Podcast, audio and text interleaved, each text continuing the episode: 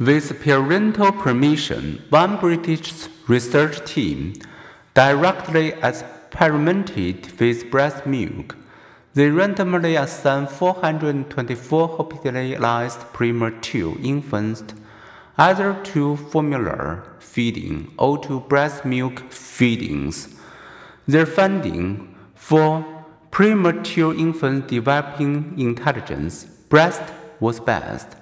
On intelligence test taken at age 8, those nourished with breast milk scored significantly higher than those who were formula fed.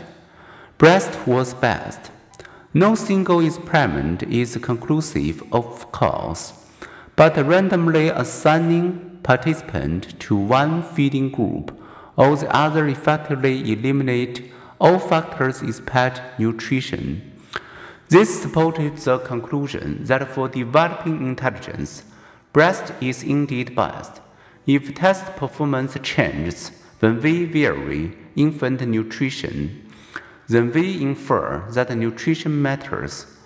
The point to remember, unlike correlational studies, which uncover naturally occurring relationships, an experiment manipulates a factor to determine its effect. Consider then how we might assess these therapeutic interventions or tendency to seek new remedies when we are ill or emotionally down can produce misleading testimonies.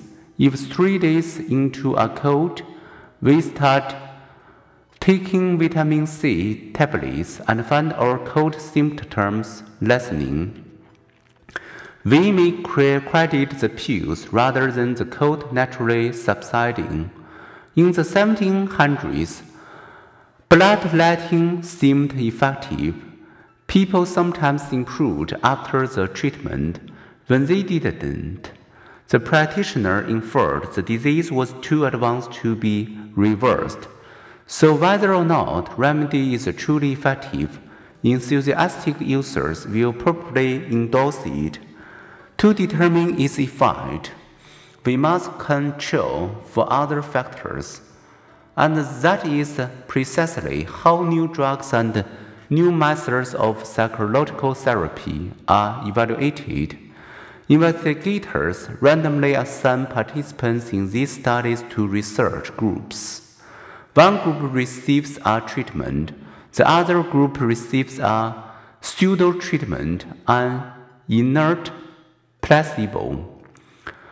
The participants are often blind about what treatment, if any, they are receiving.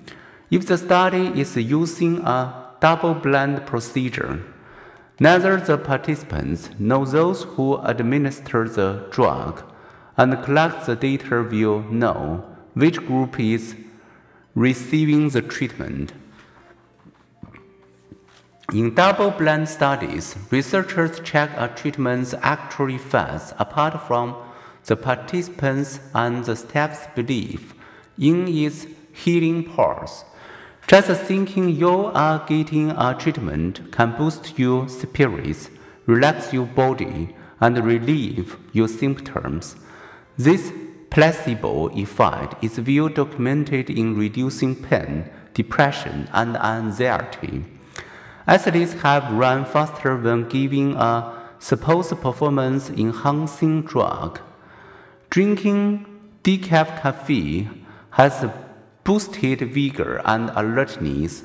For those who thought it had caffeine in it, people have felt better after receiving a phony mood enhancing drug.